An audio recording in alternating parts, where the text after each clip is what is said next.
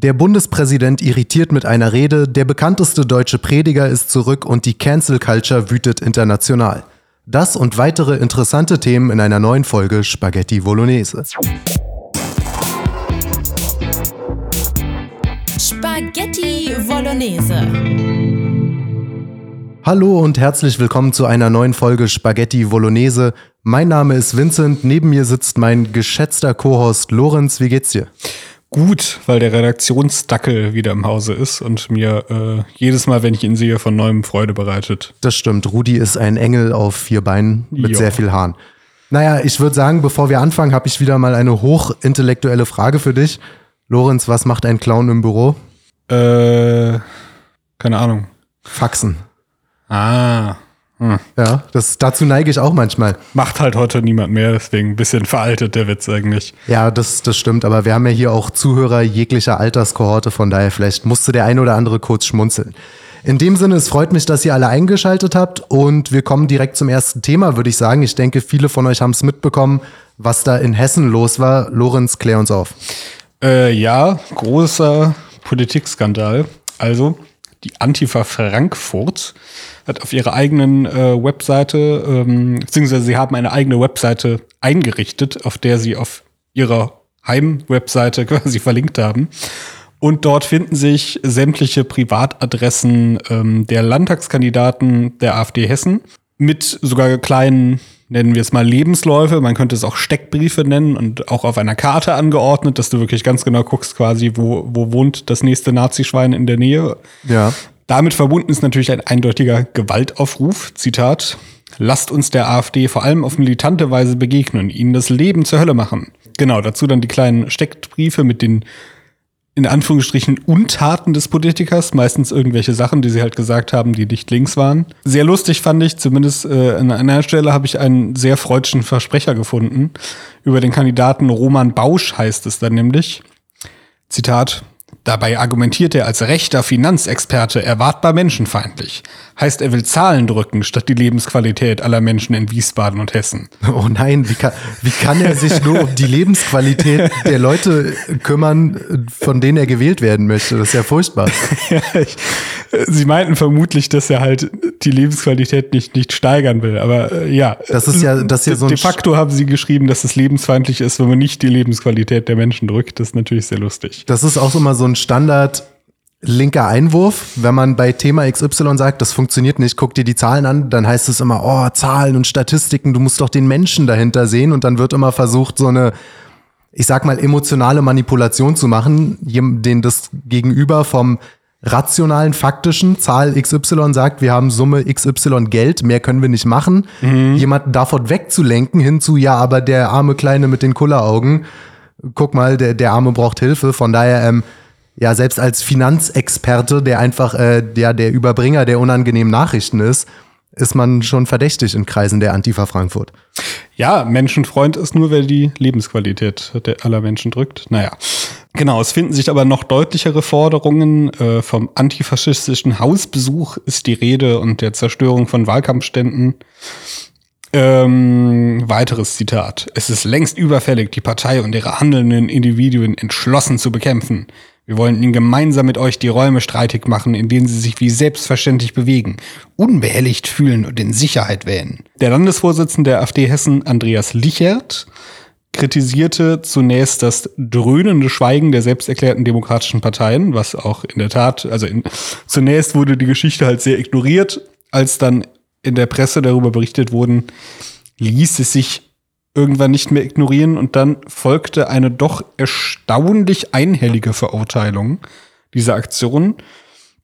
Beispielsweise hieß es aus dem Bund Bundesinnenministerium, es ist ja völlig klar, dass Gewalt und Drohungen niemals ein in irgendeiner Weise akzeptables Mittel einer politischen Auseinandersetzung sein können. Ich finde spannend daran, ich habe schon den Eindruck, dass sich da was gewandelt hat. Ich kann mich noch daran erinnern, als der Herr Magnitz, ich meine aus Bremen, aber nagelt mich nicht darauf fest. Die Kantholz-Geschichte. Genau, der wurde de facto verprügelt. Es gibt Videoaufnahmen davon, weil mhm. äh, da eine Überwachungskamera im Weg stand, wie der von hinten attackiert und unvermittelt sofort auf den Kopf geschlagen wird und Leute auf ihn eintreten. Und er hat dann zu Protokoll gegeben, dass er wohl mit einem Kantholz attackiert worden sei. Es war wohl kein Kantholz dabei, wie man jetzt weiß. Der wurde irgendwie mit dem Ellenbogen, glaube ich. Ja, aber Video, ich meine, wenn man von hinten völlig unerwartet Schläge auf den Kopf bekommt und dann verprügelt wird, dann kann man sich auch mal irren in seiner Aussage. Aber damals ging durch Links, Twitter und Presse, das ist bis heute ein Meme-Begriff, so hö, hö, hö, Kantholz, Ja. bei einem Ich glaub, tatsächlichen Angriff. Und ich glaube, es macht halt eben auch einen Unterschied, wenn eine Partei mittlerweile selbst in, in Westdeutschland bei locker zweistelligen Werten steht. Ich glaube in Hessen bei 16 Prozent in den Umfragen. Und dass das eben Landtagsabgeordnete sind und nicht wie bei Lina E. irgendwelche Leute aus dem, aus dem ja, rechten bis rechtsradikalen Nicht-Parteienspektrum. Bei Landtagsabgeordneten schrillen da schon eher die Alarmglocken, war mein Eindruck. Möglich, ja. Ich glaube, bei der Kantholz-Sache war das so, sagte er nicht, dass ein Bauarbeiter, der in der Nähe war, ihm danach erzählt hätte, dass sie irgendwie ihn mit einem, mit einem Holzstück angegriffen hätten oder so. Also es ist gar nicht, es ist irgendwie gar nicht klar, wie, wie quasi diese, diese Sache Ja. mit dem Kantholz zustande kam. Ja, aber das, wie, ge- das war jetzt vor einigen Jahren und da war Ja. die, da war de, die Reaktion vom Establishment, nenne ich es jetzt mal, noch eine andere, aber ich war auch relativ positiv überrascht, dass da die, die Verurteilungen ziemlich einhellig dann kamen.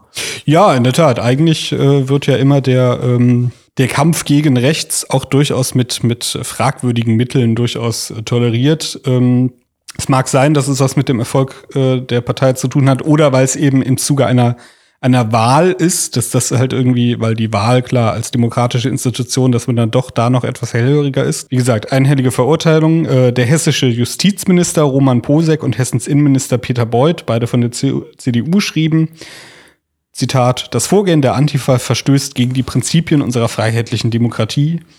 Die Auseinandersetzung mit der AfD und ihren Repräsentanten muss mit politischen und friedlichen Mitteln geführt werden.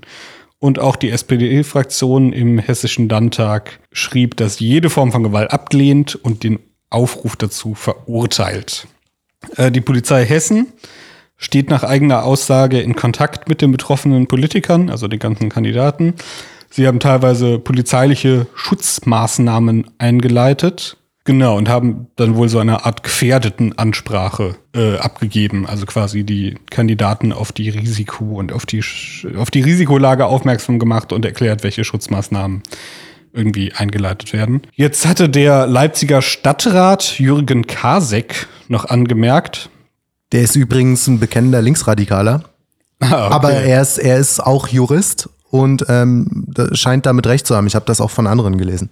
Ja, auch in, äh, von, von uns hatten ja einige darauf hingewiesen, dass wohl die Veröffentlichung der Adressen an für sich noch gar nicht, gar keine Straftat ist, weil nach dem hessischen Landeswahlgesetz die Adressen von Kandidaten der Öffentlichkeit zur Verfügung gestellt werden, sofern es keinen expliziten Sperrvermerk gibt. Also ein Kandidat halt irgendwie explizit das so einrichtet, dass seine Adresse nicht zur Verfügung steht.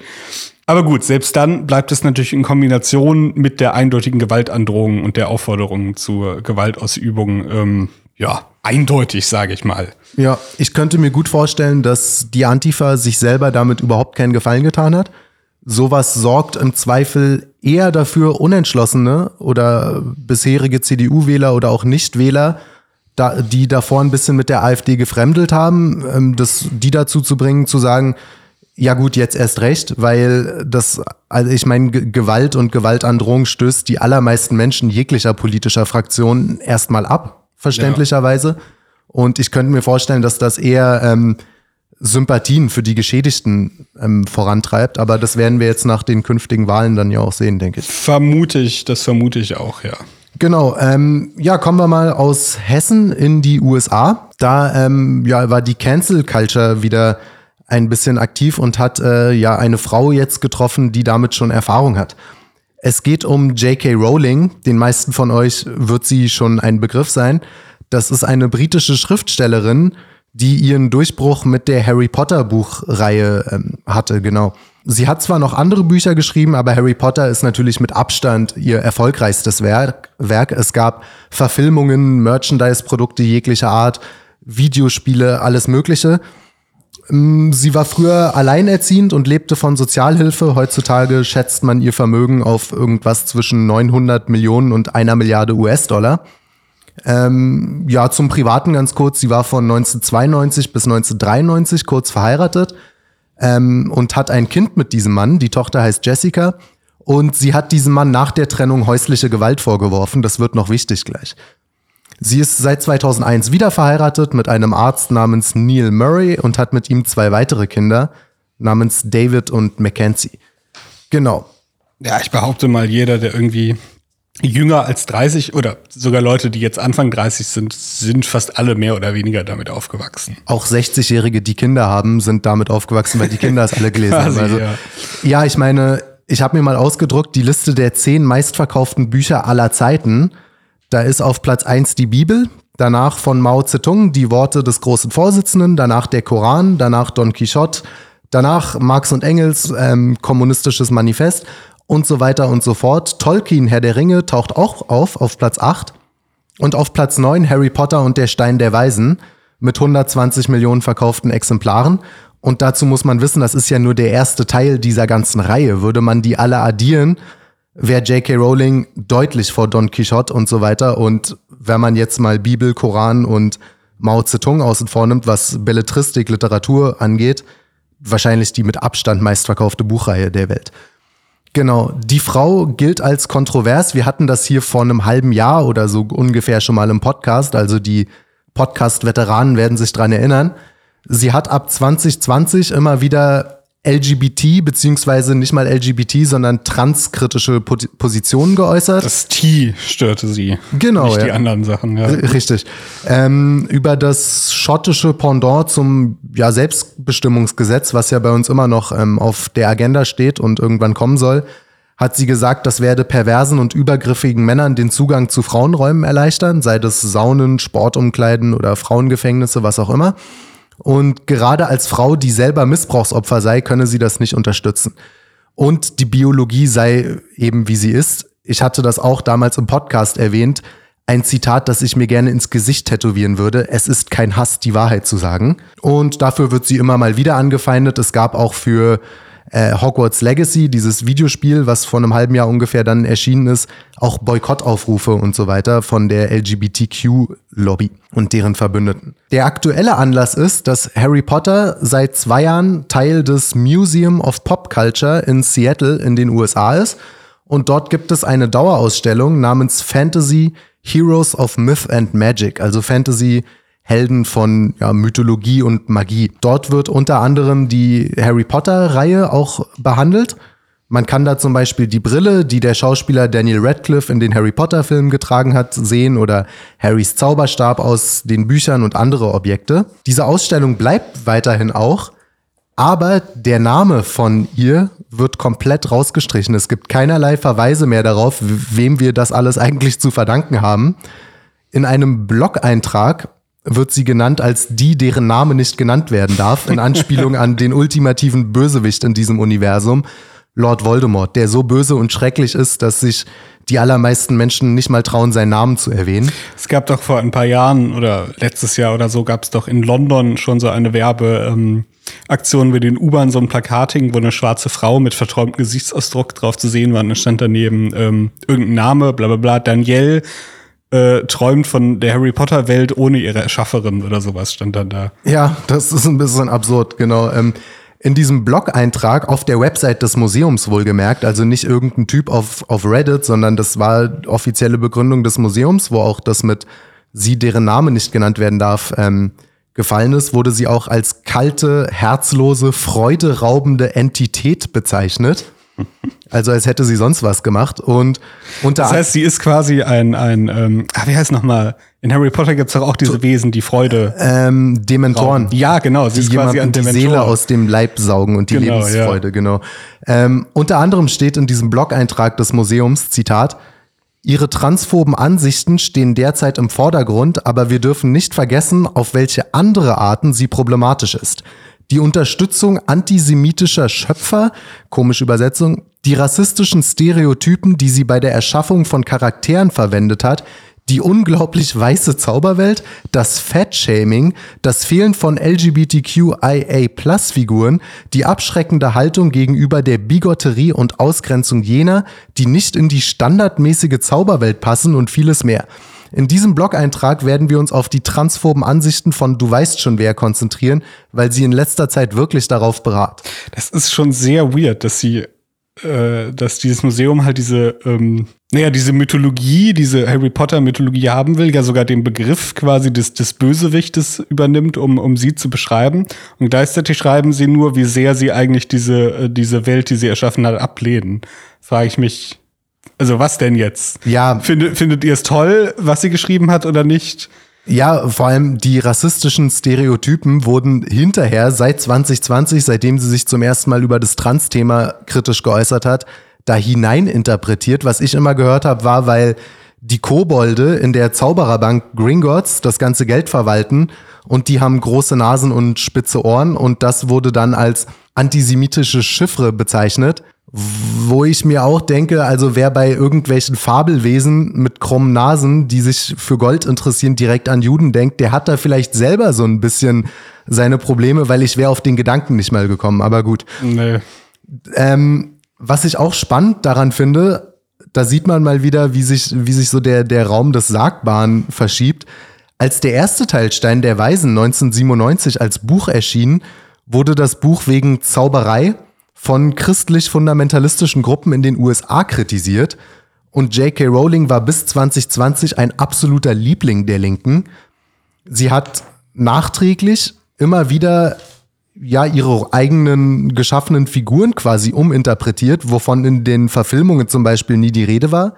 Zum Beispiel, dass Hermine Granger, eine der wichtigsten Figuren in diesem Buch, angeblich schwarz sei. Was keinen Sinn ergibt, weil sie in den Büchern mehrfach beschrieben wird, wie zum Beispiel bleich wird, wenn sie sich erschreckt und so weiter. Ja. Das funktioniert nicht, wenn sie, wenn sie schwarz sein soll. Genau, und was das andere angeht, mit äh, irgendwie transphob und problematisch, auch so ein Reizwort, wenn jemand problematisch sagt, ist das meistens ähm, heutzutage ein Alarmsignal, aber gut.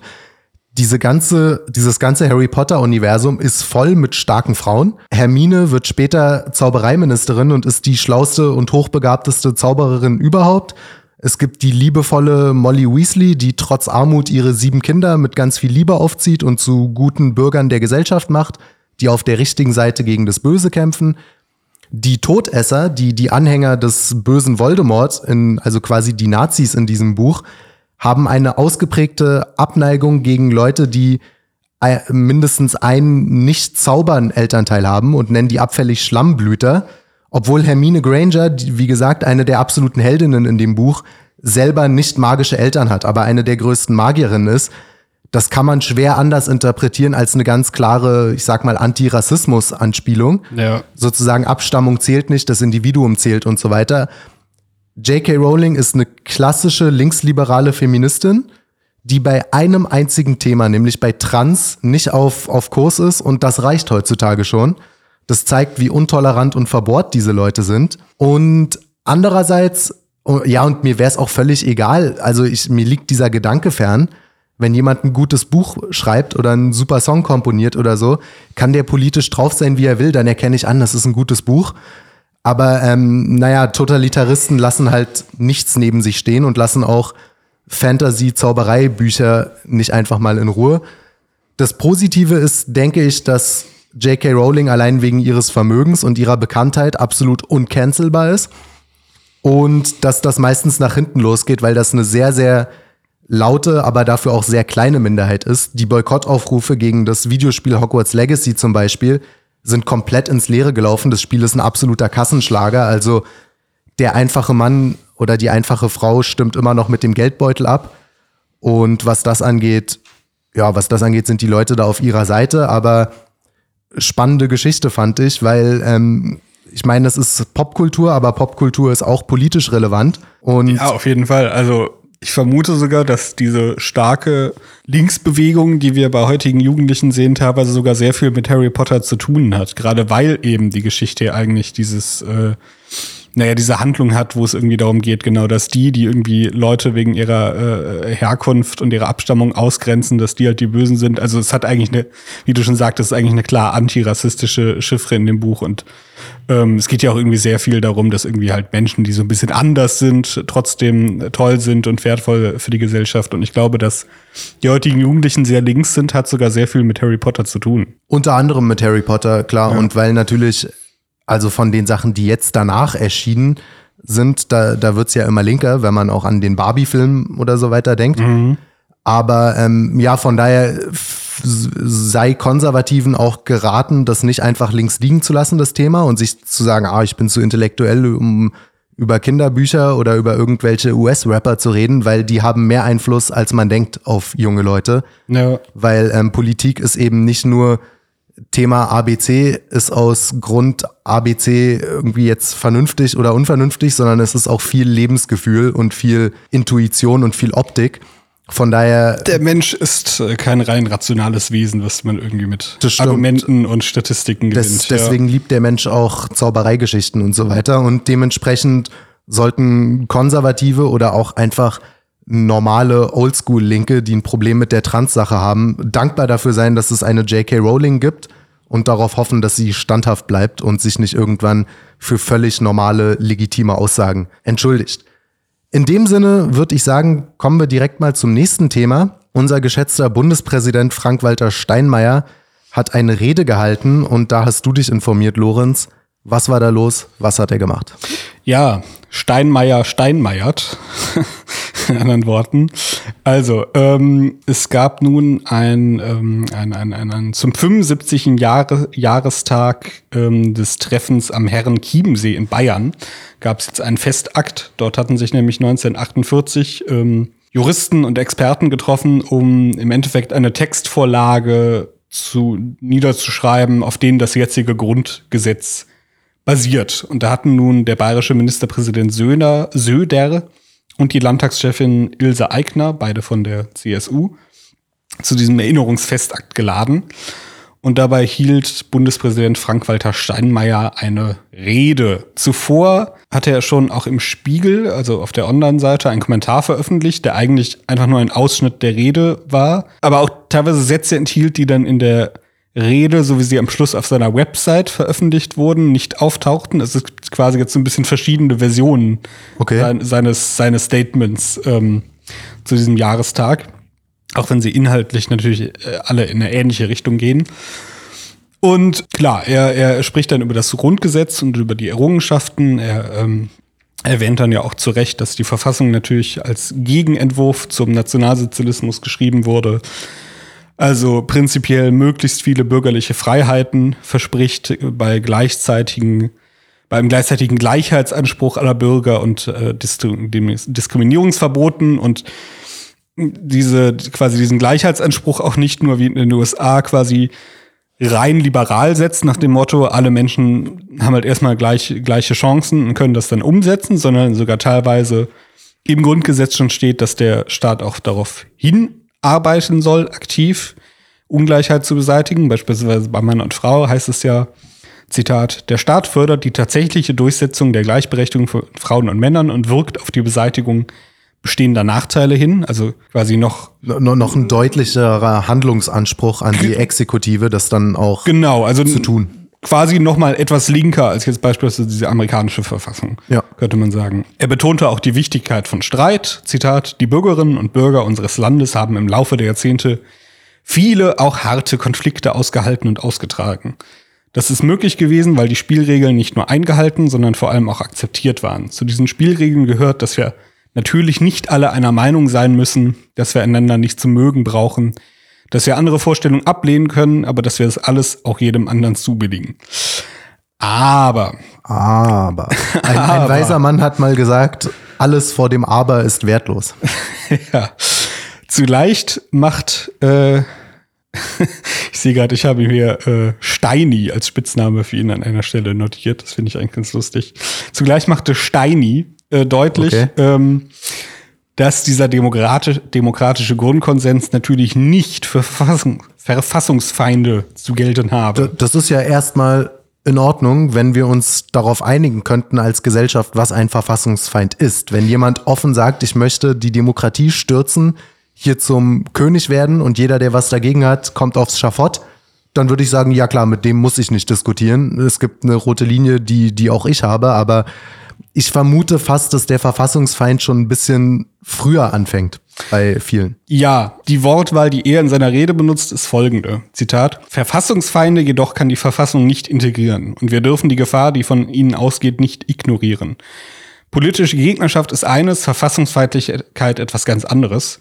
Verfassungsfeinde wollen ihre politischen Gegner vernichten. Ihr Ziel ist Herrschaft oder Widerspruch. Prinzipiell ja, aber auch das ist natürlich noch sehr schwammig. Also mir fällt dazu viel ein, sage ich mal. Etwa, dass es bei gerade aus diesen Kreisen, aus denen Steinmeier stammt und äh, der Regierung der letzten Jahre und so weiter, mir oftmals so schien, als wären sie eigentlich unfähig zu akzeptieren oder wahrzunehmen, dass es irgendeine Form von konservativer oder rechter Opposition gibt, die nicht einfach nur dieses völlig verwaschene äh, Christdemokratentum ist, was quasi einfach halt nur der Verlangsamer des Fortschritts äh, sein will. Ich meine, äh, wie hat es der YouTuber äh, Schlomo mal zusammengefasst? Die, die, die CDU sagt ja, alles wie die Linken, nur ein bisschen langsamer. Nee, ich mein, was ich meinte, sowas wie, äh, darf ich denn überhaupt grundsä grundsätzlich gegen Masseneinwanderung sein, beispielsweise? Ja, oder gegen oder, Klimapolitik. Genau, oder darf anderes. ich grundsätzlich gegen Klimapolitik sein? Oder darf ich grundsätzlich gegen Globalisierung, äh, also grundsätzlich gegen, ja, grundsätzlich gegen Globalisierung sein und so weiter. Und da hatte ich eigentlich schon das Gefühl, als dass eigentlich das in deren, in dem, was sie für den demokratischen Konsens halten, nicht vorgesehen ist. Und da völlig unabhängig davon, ob man jetzt irgendwie äh, Herrschaft ohne Widerspruch anstrebt, sondern nein, einfach ganz, ganz klar inhaltlich. Und so argumentiert ja beispielsweise auch der Verfassungsschutz. Der Verfassungsschutz sagt ja nicht, Verfassungsfeind ist, wer die Demokratie abschaffen will. Der Verfassungsschutz sagt, Verfassungsfeind bist du bereits, wenn du sagst, es gibt ein deutsches Volk und das hängt auch mit Ethnie zusammen. Ja. Das reicht völlig aus. Das heißt, eigentlich das, was er hier als, als Verfassungsfeind charakterisiert, ist eigentlich ein Strohmann. Äh, oder kein Strohmann, aber er, er, er, er gibt quasi hier die korrekte Definition wieder. Und es ist eigentlich geschwindelt, weil in der Realität, so wie sie agieren, beginnt sie für sie Verfassungsfeind viel früher. Und es beginnt eigentlich für sie schon da, wo man grundlegend anderer Meinung ist als sie, ohne dass man eigentlich an dem Staatsgefüge an den demokratischen Prozessen etwas verändern will. Ja.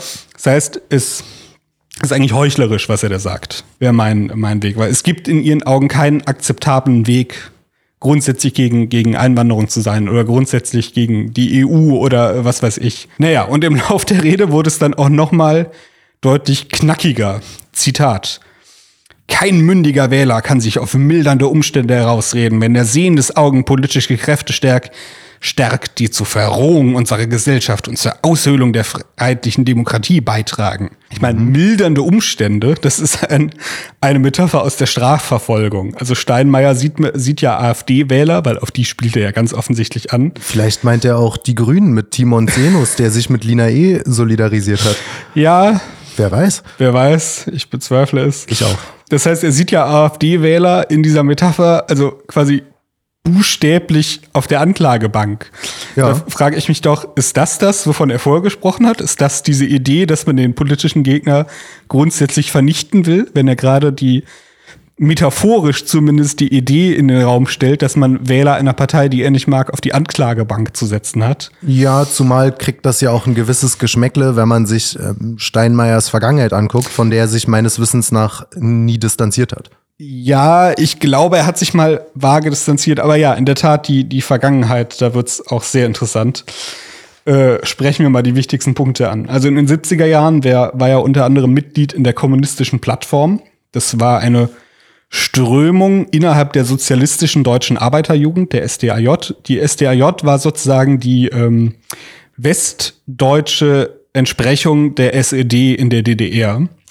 Oder was heißt Entsprechung? Quasi die die äh, Zwillingsorganisation, wie man es auch immer nennen will. Also eine ja. ra radikale maoistische Organisation, die vom Verfassungsschutz beobachtet wurde. Gut, nicht, dass, nicht dass das viel heißen ja, muss. Weil äh, du gerade maoistisch sagst, ja. vor ein paar Jahren hat Luisa Neubauer, und ich würde ihr nicht mal unterstellen, dass das Absicht war. Ich glaube, das war einfach, ich, ich vermute, sie kannte den Begriff nicht aber dieses Wohlwollen wird einem AfD-Politiker gegenüber, der irgendeinen verbrannten Begriff benutzt, auch nicht gemacht.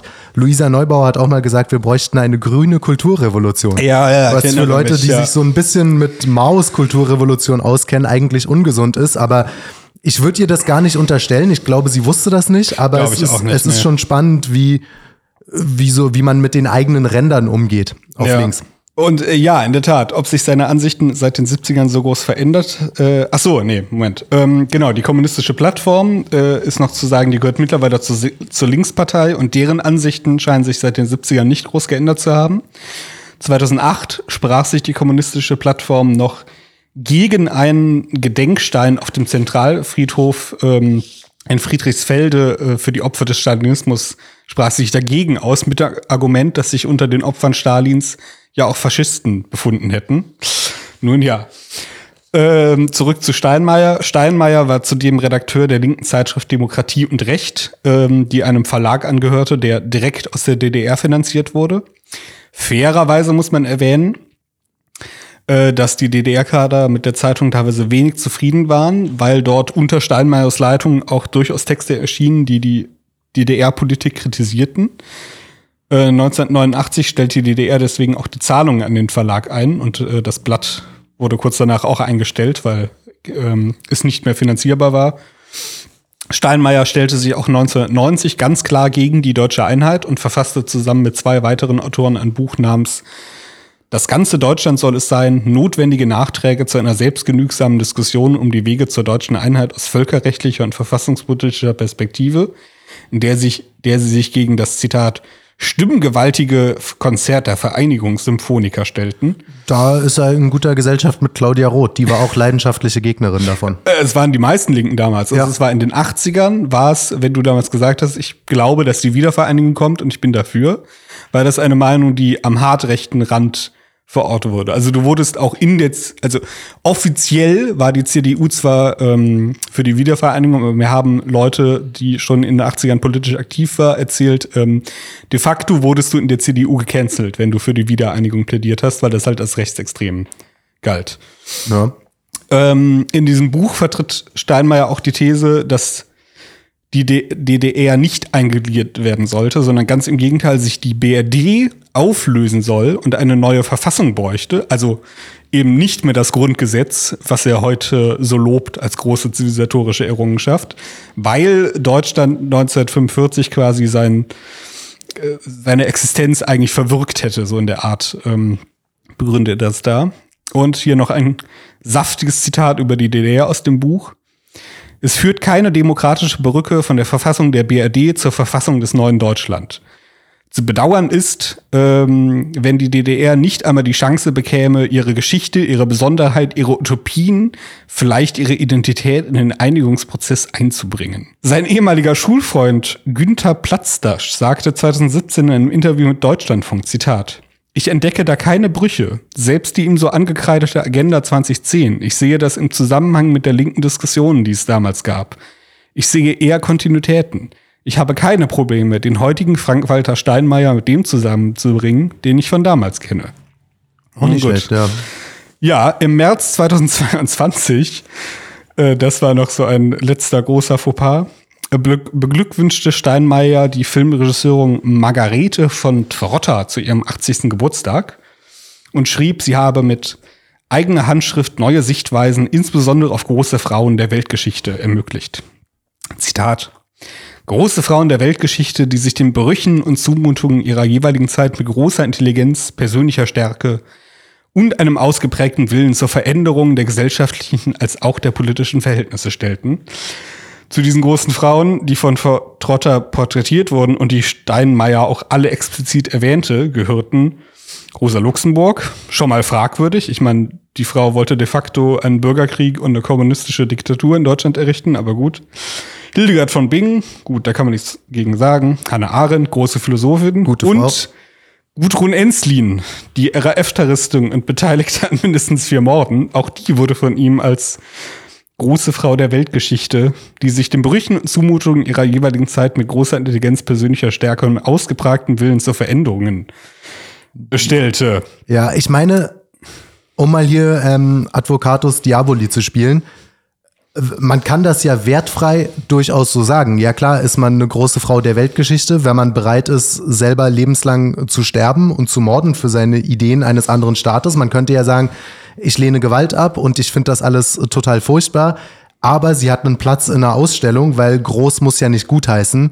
Nur wäre das auf der anderen Seite vollkommen undenkbar. Also müssen wir nicht Ja, drüber reden. eben. Ja. Also äh, man kann es so sehen, aber äh, also ja, es ist, es ist ein müßiges Spiel. Mit diesem stellst dir mal umgekehrt vor. Aber ja. und, und vor Sagen allem als wir- Bundespräsident hat Ja. man neutral zu sein in seinen Ja. öffentlichen politischen Äußerungen. Ich meine, stell dir einen AfD-Politiker vor, der irgendwie sagt, ja, große Männer der Weltgeschichte, äh, Hermann Hesse, Stauffenberg und äh, Uwe Mundlos, weil die ja alle was verändern wollten. Also das wäre Ja, sicherlich ja. nicht so aufgefasst worden oder so. Nee, zu Recht auch nicht. Ja, also ich meine, es gab natürlich auch damals äh, durchaus äh, sehr viel Kritik an diesen Äußerungen. Ähm, de facto hat eine die Sprecherin des Bundespräsidenten dann auch das als Fehler bezeichnet und geschrieben, eine verurteilte Mörderin gehört nicht in diese Reihe und der Beitrag wurde auf der Internetseite gelöscht. Aber äh, es ist schon, also Ja, und ich meine, wie kann so ein Fehler überhaupt passieren, frage ich mich mal. ja, und ich meine, seiner Karriere hat's nicht geschadet. Der Mann Nee. ist immer noch Bundespräsident. Also es, es hat für mich dann auch immer keinen Wert, wenn es dann heißt, wir distanzieren uns davon, wir finden das voll schlimm und dann wird ein Post gelöscht. Ja, schön. Und, und jetzt, so der, der Mann denkt ja, also mutmaßlich immer noch so, wie er denkt und ist immer noch Bundespräsident.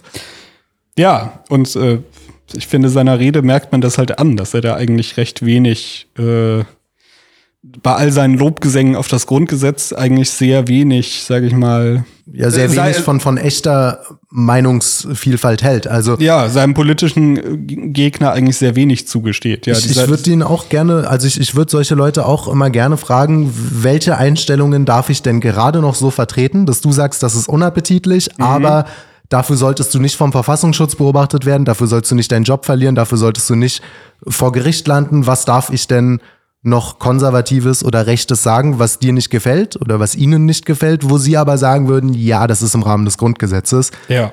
Ich vermute, das wäre irgendwie Ruprecht Polens CDU-mäßig irgendwas, weil, naja, naja, Ja. an, anders ist das sch- schwer zu interpretieren. Ich würde sagen, in dem Sinne, oder, oder hast du noch was zu Steinmeier?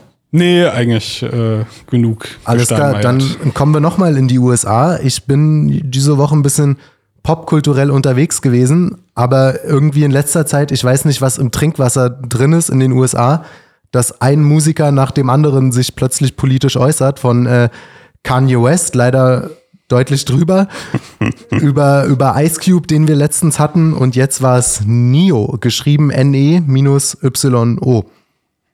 Der Mann wurde am 18. Oktober 1979 in Arkansas in den USA geboren, heißt mit bürgerlichem Namen Shaffer Shimere Smith und ist ein R&B-Sänger aus den USA, beziehungsweise ein ehemaliger. R&B ist, heißt Rhythm and Blues und ist stark von Afroamerikanern, er ist selber Schwarzer, ähm, geprägte, ich sag mal relativ kitschige Engtanz-Musik, wo immer beschrieben wird, wie wie schön die Frau ist oder die, die Nachbarin, die verheiratet ist. Es ist halt so romantische Teilweise auch sehr schmutzige Texte, muss man sagen. Teilweise auch ein sehr schmutzig, auf, auf aber- den Künstler an. Ja. Aber also der Mann hat eine Stimme wie ein Engel und singt sehr schön und so weiter und war dementsprechend sehr erfolgreich. Sagen wir mal, wenn, wenn solche Musik laut aus einem Schlafzimmer dröhnt, weiß man Bescheid.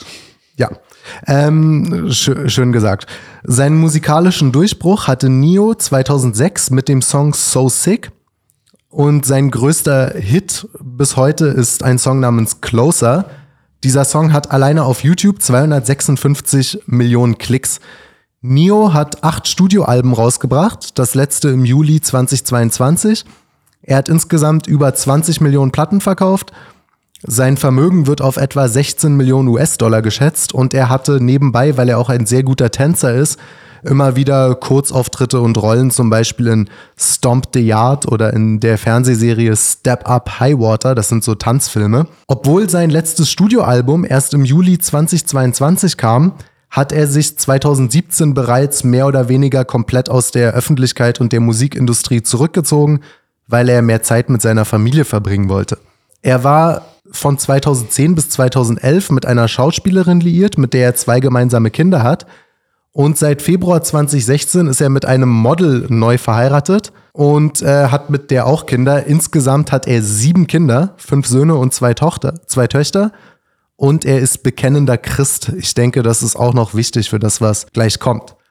Was ist da jetzt passiert? Warum erzähle ich euch das? Nio hat am vergangenen Samstag seit Ewigkeiten dann doch mal wieder ein Interview gegeben mit dem YouTube-Kanal DJ Vlad. Das ist ein englischsprachiger Kanal mit über 5,5 Millionen YouTube-Abonnenten, der recht ambivalent ist. Ich finde ihn gar nicht uninteressant für Leute, die in US-Popkultur ein bisschen drinstecken. Es ist teilweise das klassische Klatsch- und Tratsch-Zeug. Irgendwie, welcher Schauspieler hat sich jetzt von wem getrennt und wer verklagt wen oder so aber auch durchaus interessante Interviews, vor allem mit US-Rappern, Schauspielern und NBA-Sportlern. Mit denen hat Neo gesprochen und ist dann irgendwie ein bisschen ja, vom Pfad abgekommen oder hat einfach mal frei von der Seele geplaudert und ist dann über, auf selbsternannte Transkinder gekommen und vor allem auch auf die Eltern, die das unterstützen. Und dort hat er auf Englisch natürlich, ich habe es übersetzt, gesagt, Zitat, ich habe das Gefühl, dass diese Eltern fast vergessen haben, was ihre Rolle eigentlich ist. Wenn dein Sohn zu dir kommt und dir sagt, Papa, ich möchte ein Mädchen sein, lässt du dann das einfach so stehen? Woher hat er das? Wenn man diesen fünfjährigen kleinen Jungen den ganzen Tag Süßigkeiten essen lässt, wird er nichts anderes machen. Wann war es eine gute Idee, einen fünf, sechs oder einen zwölfjährigen eine solche lebensverändernde Entscheidung treffen zu lassen? Wann ist das passiert? Ich verstehe das nicht. Er kann noch kein Auto fahren, aber er kann über sein Geschlecht entscheiden. Daraufhin ging es dann weiter. Und er sagte, wenn dein, Zitat, wenn dein Sohn zu dir kommt und dir sagt, Papa, ich möchte dein Mädchen sein, dann frag ihn, was ist dein, was ist denn ein Mädchen? Und was wird er dann tun? Er möchte vielleicht mit Puppen spielen. Cool, dann spielt er als Junge mit Puppen. Oder er möchte vielleicht Pink tragen, dann soll er das als Junge tun. Es gab zwei Geschlechter und genauso war das damals. Du konntest dich als, du könntest dich als Goldfisch identifizieren, wenn du Lust hast. Das geht mich nichts an. Es wird zu meiner Sache, wenn du versuchst, mich dazu zu bringen, das Spiel zu spielen. Ich werde dich nicht einen Goldfisch nennen. Kann man sicher denken, dass das durchaus auch nicht nur auf Gegenliebe gestoßen ist. Lustigerweise hauptsächlich von linksliberalen, meistens weißen Journalisten, weil die schwarze Community in den USA da nicht sonderlich ähm, emotional involviert ist in das Trans-Thema. Aber gut. Ähm, drei Tage nach diesem Interview erschien dann plötzlich auf seinem Twitter-Profil eine Grafik mit so einem alten Bühnenfoto von ihm und einem Text. Zitat. Nach reiflicher Überlegung möchte ich mich bei allen entschuldigen, die ich mit meinen Kommentaren über Elternschaft und Geschlechtsidentität möglicherweise verletzt habe. Ich war schon immer ein Verfechter von Liebe und Inklusivität in der LGBTQI-Plus-Community, Daher verstehe ich, wie meine Kommentare als unsensibel und beleidigend interpretiert werden konnten. Die Geschlechtsidentität ist vielschichtig und ich kann ehrlich sagen, dass ich vorhabe, mich besser über das Thema zu informieren, damit ich zukünftige Gespräche mit mehr Einfühlungsvermögen führen kann. Letzten Endes führe ich mit Liebe und unterstütze jedermanns Recht auf freie Meinungsäußerung und das Streben nach Glück. Könnte man jetzt denken, okay, da klarer, hat er. Klarer Rückzieher. Klarer meinen, Rückzieher, ja. genau. Wenige Stunden nachdem dieses Statement hochging, ist Neo mit seinem Gesicht live gegangen auf Twitter und hat in einem knapp zwei Minuten Video in die Kamera gesprochen. Er fing dort an mit, hey, wie geht's euch, meine Lieben? Hier ist Neo. Und hat dann, ja, spannende Dinge gesagt. Normalerweise sei es ihm relativ egal, was die Öffentlichkeit von ihm hält oder wer seine Meinung teilt und wer nicht. Auch ein schönes Zitat, mein Gesicht hat langsam keinen Platz mehr. Meinungen sind nichts Besonderes, jeder hat eine. Aber dieses Thema sei ihm sehr wichtig und die Leute sollen es aus seinem Mund hören, statt vom Computer eines PR-Social-Media-Angestellten. Mit anderen Worten, der Entschuldigungspost davor, der kam nicht von ihm. Ich finde es auch spannend über diesen Entschuldigungsposts, ähm, die immer in die gleichen Sprachmuster verfallen. Halt, äh, bla bla bla, unsensibel, ich werde mich besser informieren, Einfühlungsvermögen, ich, ich, unterstütze dies und das und so weiter. Es wirkt halt wirklich immer so, als hätte es so ein Algorithmus irgendwie ja, untergehauen. Auch immer das, ich habe mich mein Leben lang für LGBT eingesetzt, wo eine kurze Google-Suche reicht, Neo, LGBT und da kommt gar nichts, außer die letzten fünf Tage. Der hat einfach nie darüber gesprochen gesprochen. Ja. Also weder, dass Homosexuelle die Hölle kommen, noch dass LGBT total super sei. Äh, es war einfach kein Thema, als er 2006, 2010, 2012 in den Medien war. Da war das einfach nicht so präsent. Naja, auf jeden Fall hat er gesagt, er werde sich nicht dafür entschuldigen, eine Meinung zu dem Thema zu haben. Zitat. Ich bin ein 43-jähriger heterosexueller Mann, der fünf Jungs und zwei Mädchen aufzieht. Das ist meine Realität. Wenn meine Meinung jemanden beleidigt, ja klar, dann tut es mir leid, dass du dich beleidigt fühlst, denn das war nicht meine Absicht. Meine Absicht ist es niemals, irgendwen zu beleidigen. Aber ich habe das Recht zu fühlen, was ich fühle. Genauso wie du dich fühlen kannst, wie du willst. Ich bitte niemanden darum, mich zu unterstützen oder mir zuzustimmen. Mir wurde eine Frage gestellt und ich habe die verdammte Frage beantwortet. Ich habe kein Problem mit der LGBTQ-Community. Mach, was du willst mit deinen Kindern, aber ich sehe es so. Ich werde es niemals in Ordnung finden, einem Kind eine so schwerwiegende Entscheidung zu überlassen. Ich werde mich gerne tiefgehender mit dem Thema befassen. Aber ich bezweifle stark, dass es da draußen irgendein Buch, irgendeine Meinung oder irgendein Argument gibt, das es mich okay finden lässt, einem Kind eine derartige Entscheidung zu überlassen. So sehe ich die Dinge. Und wenn ich dafür gecancelt werde, okay, vielleicht leben wir ja in einer Welt, in der wir kein Neo mehr brauchen. Und damit habe ich kein Problem. Ich bin ein Macher und ich kriege das hin. Ich habe Kinder zu versorgen und ich werde das tun, egal was passiert.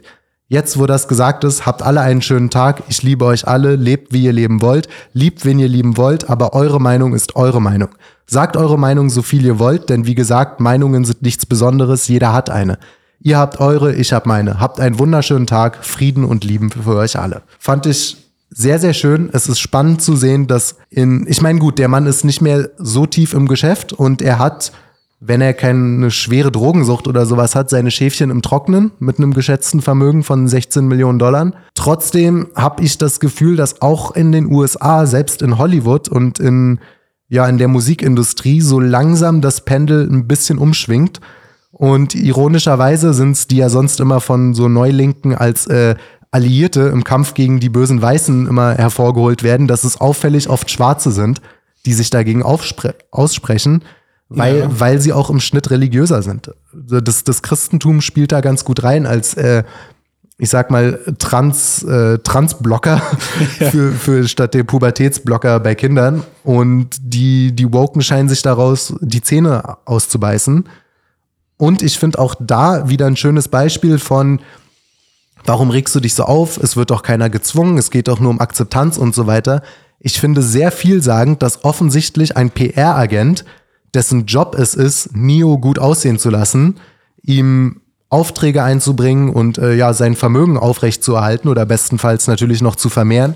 Dass der ihm schon Entschuldigungen in den Mund legen muss quasi. Richtig, ja. weil der offensichtlich ein Gespür dafür hat, was opportun ist und was nicht und was sich kommerziell verkauft und was nicht. Also da scheinen in seinem Marketing-Team und bei diesem Rattenschwanz, der da immer dranhängt an Beratern und so weiter, bei solchen Promis, scheinen da die Alarmglocken hochgegangen zu sein, weil die ganz genau wissen, dass die, die woke Community, ich meine damit selbstverständlich nicht Homosexuelle oder Transsexuelle per se, aber diese Internetaktivisten und die, die Journalisten, die da, da so schreiben, dass die ganz schön rachsüchtig sind und die überhaupt keine Lust haben auf eine offene Debatte, wieso es jetzt gut oder schlecht sein soll, einen Vierjährigen einfach in seiner Transidentität zu bestätigen, die ihm in einem staatlichen Kindergarten eingeredet wurde. Ja. Von daher, ja, spannend. Ich finde es immer super, wenn sich einflussreiche Leute und äh, öffentliche Vorbilder, vor allem Leute, die politisch vollkommen unverdächtig sind, der Mann hat sich, der, der ist sehr interviewscheu und ist niemand, der sonst auf irgendwelche Trends aufspringt, der sagt, ich glaube, wenn man ihn fragt, sagt er jetzt auch nicht, ich wähle Republikaner oder so, aber dass sich stinknormale Leute, die im Allgemeinen beliebt sind, auch für ihre Kunst und für ihr Schaffen, dass die sich da äußern, finde ich gut und ist ein vorsichtiger Bacon of Hope, dass sich da die, die Stimmung vielleicht doch langsam dreht in den USA.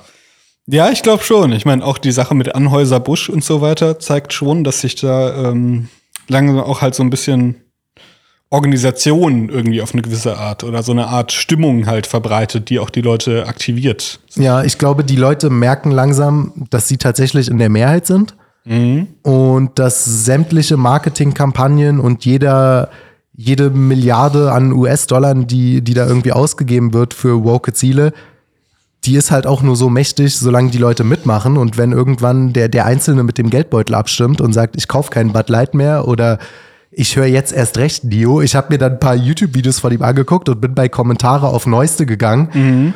Und so viele Kommentare waren dabei mit, äh, ich, ich gebe ihm einfach nur den Klick und so weiter und äh, bleib stark, endlich sagt's mal einer und so weiter. Ja. Das kann auch so Trotzreaktionen hervorrufen und ich fände es fasziniert, wenn Nio jetzt nochmal mit einem 15 Jahre alten Song irgendwie in den Charts landet oder so. Das wäre nicht schlecht, ja. Oder das, äh, weiß ich nicht, ja, so ein, so ein Dauerbrenner wird, weil gute Aussage. Ich fand sehr differenziert und sehr vernünftig. Genau schon wie, wie Ice Cube vor ein oder zwei Wochen im Podcast, der ja auch gesagt hat, du kannst dich gerne als Frau fühlen. Das ist deine Sache. Aber ich werde halt stinkig, wenn du mir erzählst, dass ich das zu akzeptieren habe. Man könnte sich ja wunderbar darauf einigen, du fühlst dich als Frau, also bist du eine. Und ich sehe es eben anders. Schönen Tag noch. Aber ist von einigen woken Leuten nicht gewollt. In dem Sinne kommen wir mal der, von der einen Religion zu der anderen Religion, nämlich von Wokeness zu Islam. Und da hat sich Lorenz mit beschäftigt. Was ist da los? Worum geht's?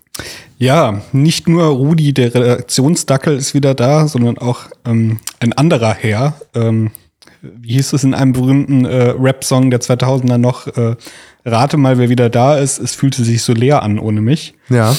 Äh, Pierre Vogel, auch unter dem Abu Hamza bekannt, ist wieder aktiv. Gut, so richtig weg war er nie, aber zeitweise halt, sag ich mal, hat er außer YouTube-Videos, die äh, nicht viele Klicks hatten, keine wirklichen Aktionen gestartet. Ja. Jetzt gibt's wieder Dava, wie es so schön heißt. Also jetzt gibt's wieder ähm, Bekehrungs... Genau, Miss Missionierung. Missionierungskampagnen äh, äh, äh, in der Öffentlichkeit. Und zwar, äh, die Kampagne heißt Was, was danach? Und die soll eben dazu dienen, Nicht-Muslime zu dem Glauben bekehren. Es wurde eine eigene Webseite eingerichtet, äh, die vor allem Texte enthält, die ähm, zum einen vermeintliche oder reale Vorteile, Vorurteile gegen den Islam aus dem Weg rennen sollen. Also sind Muslime Terroristen, ist Scharia irgendwie nur Köpfe abhacken und so weiter. Und zweitens soll halt der Leser geködert werden, ein bisschen mit der Frage, naja, was kommt nach dem Tod? Was ist der Sinn des Lebens? Wo der Islam dann natürlich eine, äh, eine große, umfassende, eine große Säule sein kann. Genau, ein umfassendes Sinnangebot verspricht. Ich fand aber vor allem auch interessant, als ich mir Videos von ihm angesehen habe, meine eigene Reaktion. Und zwar habe ich gemerkt, so merkwürdig es klingt, aber ich habe den Mann ein bisschen vermisst. Also ich war fast froh, irgendwie wieder ihn in der Öffentlichkeit ja, also, zu sehen. Ich, ich verstehe, was du meinst. Er ist sehr, sehr charismatisch. Er ist nicht auf den Kopf gefallen. Er ist lustig vor allem auch. Er, er liefert sich ja auch teilweise, also das hat er früher gemacht, so er ist auch sehr bibelfest, sich dann eineinhalbstündige Diskussionen mit irgendwelchen Pfarrern. Mhm. Und ähm, was ich auch faszinierend finde, wenn wenn ein Deutscher im Erwachsenenalter nochmal so eine exotische Fremdsprache lernt, der Mann spricht perfekt Arabisch, mhm, der rattert stimmt, ja. richtig äh, auf Arabisch die Suren runter und äh, ist ein charismatischer Typ. Ich kann nachvollziehen, auch wenn ich es natürlich nicht gut finde, wenn leicht beeinflussbare junge Leute sich von dem irgendwie ködern lassen. Ja, ich glaube, bei mir ist es auch ein bisschen Nostalgie, weil es mich halt so an die späten 2000er zurückdenken lässt, als ich jung war und als er halt damals das große Ding war. Also ich war ja auf einer Schule mit einem sehr hohen Migrationsanteil unter den Schülern und äh, die haben den halt die haben, haben den halt alle abgefeiert und äh, ja. Videos gingen immer rum und so weiter. Deswegen wurde ich schon früh damit konfrontiert und fand ihn auch schon früh immer sehr lustig. Und ich muss auch sagen, eigentlich die, so ein bisschen diese Wahrnehmung, die er in der Öffentlichkeit hat, finde ich auch tatsächlich teilweise ungerechtfertigt. Also wenn es irgendwie immer heißt, der Hassprediger oder so weiter. Also da muss auch ich sagen, also er predigt ja jetzt keinen Hass. Er predigt halt ein sehr fundamentalistisches Verständnis vom Islam, was man sicherlich ablehnen kann. Aber er ruft jetzt nicht äh, dazu auf, irgendwie äh, Nicht-Muslime zu, zu, denen zu schaden oder so weiter. Und gut, das, das kann er auch nicht, weil er sonst die Volksverhetzungsklagen bekommen würde. Ja, gut. Aber er distanziert sich, finde ich, auch schon eigentlich relativ glaubhaft von halt so äh, Terrorplänen und so weiter. Und er de facto steht er auf der Todesliste des IS. Also der IS hat ja beispielsweise dazu aufgerufen, ihn umzubringen, weil er eben gesagt hat, Todes, äh, hier Terror, Terroranschläge sind haram, äh, das, das darf man im Islam nicht und so weiter. Ja. Naja, nichtsdestotrotz hat der nordrhein-westfälische Innenminister Herbert, nee, Heribert. Nee, Herbert Reul. Heißt er nicht Heribert Reul? Nee, der ist Herbert. Okay. Herbert Reul von der CDU vor der Kampagne gewarnt. Zitat. Schauen Sie bitte genau hin, wer Ihnen auf der Straße im Vorbeigehen einen Zettel in die Hand drückt und vor allem, was darauf steht, warnte er vor dieser Missionierungskampagne. Vogel selbst ist bislang eher weniger zufrieden. Ähm, gerade einmal 70 Leute haben sich wohl nämlich offenbar bislang dazu bereit erklärt, diese Flyer verteilen wenn man da an die Lease-Kampagne der frühen 2000er zurückdenkt, da hatte ja äh, zumindest damals bei uns in NRW ähm, äh, in Wuppertal, Düsseldorf standen ständig in der Fußgängerzone diese Stände rum, wo äh, massig Flyer und Korane verteilt wurden. Ja, ja, das, das habe ich damals aus der Ferne, aus dem Internet auch mitbekommen, ja. Ja, ich tatsächlich live mehrfach. Also tatsächlich, ich habe es sogar, bevor ich es irgendwie davon im Internet gelesen hat, habe ich es live in Wuppertal gesehen, auf dem Schulweg dass sie da vor dem Einkaufszentrum standen und äh, Korane verteilt haben. Naja, ähm, genau, aber davon ist das jetzige Projekt wohl doch in der Größenordnung weit entfernt. Zitat Pierre Vogel. Ihr müsst dafür sorgen, dass das Projekt, äh, das Projekt weiter bekannt zu machen. Ich kann ihn nicht nachmachen. Und ihr müsst begreifen, dass dies eine Chance ist, vielleicht vor Allah zu stehen und eine Ausrede zu haben. Allah sagt im Koran, wahrlich, diejenigen, die, die das verheimlichen, was wir von den Verdeutlichen und der Rechtleitung offenbart haben, nachdem wir es den Menschen im Buch klargemacht haben, jene wird Allah verfluchen. Zitat. Allah hat eine Liebe für Schachtelsätze, aber okay. ja, das ist wahr. Gut, Übersetzungen halt natürlich auch vom, von einer sehr fremden Sprache. Naja. Jedenfalls leitet daraus Per Vogel ab. Für jemand, der hier in Deutschland lebt und nicht versucht, Leute aktiv zum Islam einzuladen, ist das eine Katastrophe. Ja. Auch interessant fand ich, Vogel spricht sich dann im Video gegen die Idee aus, dass man als Muslim einfach äh, Leute zur Religion führen könnte, indem man quasi ähm, mit gutem Vorbild vorangeht, gutes Benehmen zeigt, Rechen, äh, Rechenschaft, äh, Rechenschaft, Rechtschaffen lebt, etc. Er sagt sogar, dass diese Idee vom Scheitern käme, also vom Satan. Und die Begründung dafür ist sehr interessant. Er sagt nämlich, dass sich in Deutschland derartig viele Muslime schlecht benehmen und erwähnt dann Schwimmbadkrawallen und Kriminalität, Ja. dass es für einen Ungläubigen gar nicht möglich wäre, wäre auf das gute Verhalten der anderen Muslime aufmerksam zu werden, weil es quasi ähm, Weil es untergeht, ja. genau, weil es untergeht oder halt einfach nur aufgewogen wird vom sch schlechten Benehmen Das, vieler anderer das Muslime. sagt der Mann seit Jahren und da würde, da würden SPD-Lern und Grünen und Linken die, die Ohren wackeln. Der hat da richtig harte Standpunkte. Der sagt, äh, wer hierher kommt als muslimischer Migrant und also sinngemäß auch nur ein Kaugummi klaut, sofort abschieben, raus hier. Und er sagt, äh, es ist die größte Bankrotterklärung für Muslime im Westen, dass die muslimischen Stadtviertel die unsichersten sind. Der sagt immer, eigentlich müssten Neukölln und Marxloh und Molenbeek und die Vorstädte in Paris, das müssten die sichersten Gegenden sein, wo die weißen Franzosen oder Deutschen gerne bewusst hinziehen, weil sie sagen, die Muslime, die sind so gottesfürchtig, die helfen der Oma über die Straße, die sind Ja. freundlich, da gibt's keine Drogen, keine Gewalt und so weiter. Äh, Der hat dieses Shisha-Bar und Clan-Milieu und so weiter richtig gefressen. Der vertritt knallharte Positionen, wenn es um Migrantenkriminalität geht. Das fände ich sehr lustig. Ja. ja, ähm, genau, aber er sagt, weil das so ist, braucht es halt die Dava, damit die Leute doch zum äh, Also die konvertieren. Genau, die Missionierung. Ja. es wundert aber nicht, dass das Projekt irgendwie nicht so richtig loskickt, denn ähm, tja, wie es scheint, die späten 2000er sind vorbei. Pierre Vogels Einfluss ist nicht mehr so besonders groß. Also dieses Video dieser Kampagne, äh, das wurde jetzt vor, vor ein paar Tagen hochgeladen. Das hat 202 Klicks und 5 Likes. Okay. In den Nuller- und frühen 2000er Jahren hat der Mann eine Millionenreichweite mit seinen Videos. Ja. Und ähm, es- interessanterweise hat das der salafistischen Szene in Nordrhein-Westfalen erstmal wenig geschadet. Also seit 2015, 2016 hält sich die Szene laut dem Verfassungsschutz auf einem Niveau von etwa 2800 bis 2900 Personen. Nur in NRW.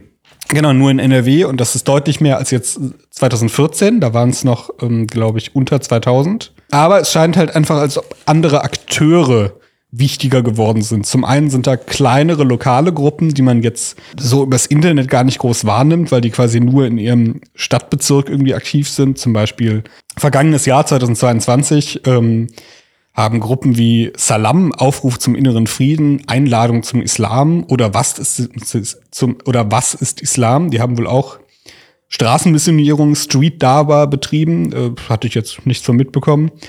Im Netz gibt's Prediger wie Abul Bara oder Ibrahim al-Asassi, auch Sheikh Ibrahim genannt, die äh, mittlerweile, glaube ich, deutlich mehr Reichweite haben als Vogel. Den kenne ich. Sheikh Ibrahim ist, der hat das clever gemacht. Ich glaube, da hat Pierre Vogel den, den Absprung verpasst. Wahrscheinlich, weil Sheikh Ibrahim auch jünger ist als Pierre Vogel. Sheikh Ibrahim ist auf TikTok und auf YouTube und so weiter unterwegs und beantwortet immer so darf ich Fragen von irgendwelchen Zuschauern und es ist selten, darf ich als Muslim Friedrich Nietzsche lesen, Gott ist tot, sondern es sind dann so Knaller wie, darf ich in Schweinfurt leben? Oder äh, Okay, ist aber auch die Frage, ob diese Fragen von echten Muslimen ich kommen glaube, oder ob sich da teilweise Leute. sieht man bei YouTube dann auch, dass da jemand irgendwie Murat Hassan oder so heißt. also, Okay, ja. Oder darf ich äh, Kamehameha machen? Oder kämen Aliens auf die Welt? Dürfte man Alienfleisch essen oder wäre das haram? Solche Fragen beantwortet der mit einer Engelsgeduld. Funk hat auch schon eine Doku über Sheikh Ibrahim und ist auch ähnlich wie Pierre Vogel ein hochcharismatischer, nicht dummer Typ und äh, gleichzeitig aber viel, äh, ja, viel Firma mit TikTok und, und YouTube Shorts und so weiter und macht das halt ein bisschen knackiger für die Generation kurze Aufmerksamkeitsspanne. Keine zweistündigen Koranexegesen wie bei Pierre Vogel, sondern eher bam, bam, bam, 30 Sekunden Video, was Ja. man seinen Freunden auf dem Schulhof zeigen kann. Ja, TikTok, Instagram und so weiter ist ein guter Stichpunkt, weil gerade da wurde Pierre Vogel eigentlich völlig abgehängt von Gruppen wie Muslim Interaktiv oder ähm, Generation Islam, die auch viel besser daran sind, den Islam so ein bisschen hipper und moderner zu präsentieren. Ich meine, allein schon von der, von der Videoqualität sind die Videos von Muslim Interaktiv zum Beispiel immer sehr aufwendig äh, gemacht, sehr technisch, technisch gut gemacht. Pierre Vogel sitzt immer noch vor so einem billigen Greenscreen, wo man äh, es auch mal so flackern sieht an, an seinen Ja. Rändern, wenn er sich bewegt. Und Muslim Interaktiv waren es ja auch, die jetzt in Hamburg am Anfang des Jahres äh, es geschafft haben, 3500 auf die Menschen auf die Straße zu bringen. Das hat Pierre Vogel halt in den späten 2000ern geschafft, aber äh, mittlerweile absolut ähm, Undenkbar. gar nicht mehr. Plus diese neuen Gruppen wie Muslim Interaktiv, Generation Islam etc., die sind sehr gut darin, so aktuelle Debattenwellen mitzunehmen, auch oft mit so einem leicht linken Touch, den sie natürlich nicht durchhalten, wenn es um andere Themen geht wie LGBTQ. Aber beispielsweise machen sie Videos über Polizeigewalt oder Rassismus oder Ja. 2020 bei den Black Lives Matter Protesten haben sie sich zum Beispiel damit solid- solidarisiert und so weiter und haben dann versucht quasi dieses Rassismus gegen Schwarze und Unterdrückung des Islam so ein bisschen so Ja, zu vermengen zu vermengen was ja auch eine Tradition hat, sage ich mal, gerade in den USA. Ich meine, äh, Malcolm X beispielsweise ist ja zum Islam konvertiert und viele in der schwarzen Bürgerrechtsbewegung gab es so eine islamische, so einen islamischen Trend, quasi da. Äh, Was auch vollkommen absurd ist, wenn man sich die Geschichte der islamischen Sklaverei anguckt. Aber gut, das, ist äh, auch wieder wahr, aber ein anderes Thema, ja. Aber da, äh, genau, da ist man, ist man viel besser darin, so, so Trends aufzugreifen und die mitzureiten. Das stimmt, da wurde Pierre Vogel ein bisschen überholt. Aber es bleibt Ja. spannend. Wir sehen, wir werden sehen, ob da noch irgendwas passiert dahingehend. Ich würde sagen, wir sind fertig für diese Woche. Ich hoffe, es hat euch allen Spaß gemacht. Mir definitiv. Kommt gut ins Wochenende. Ihr kennt die alte Leier, wie immer. Folgt der jungen Freiheit auf allen sozialen Kanälen, auf Facebook, Instagram, Twitter. Schaut euch JFTV auf YouTube an. In gut sortierten Zeitungsgeschäften eures Vertrauens kauft euch die Printausgabe der jungen Freiheit oder denkt zumindest darüber nach. Wenn ihr nicht so die Fans von Papier seid und es handlich haben wollt, dann könnt ihr euch dieselbe Zeitung auch auf jf.de in Form eines Online-Abos holen. Zusätzlich dazu gibt's natürlich jede Menge spannende Meldungen und Texte auch auf der Website der JF. Wenn ihr Fragen, Anregungen, Kritik, Richtigstellungen, Faktenchecks, was auch immer habt zu diesem Podcast hier, schreibt uns gerne eine Mail an podcast.jungefreiheit.de. Lasst euch nicht ärgern, lasst euch nicht von PR-Beratern Dinge einreden, die ihr nie gesagt habt.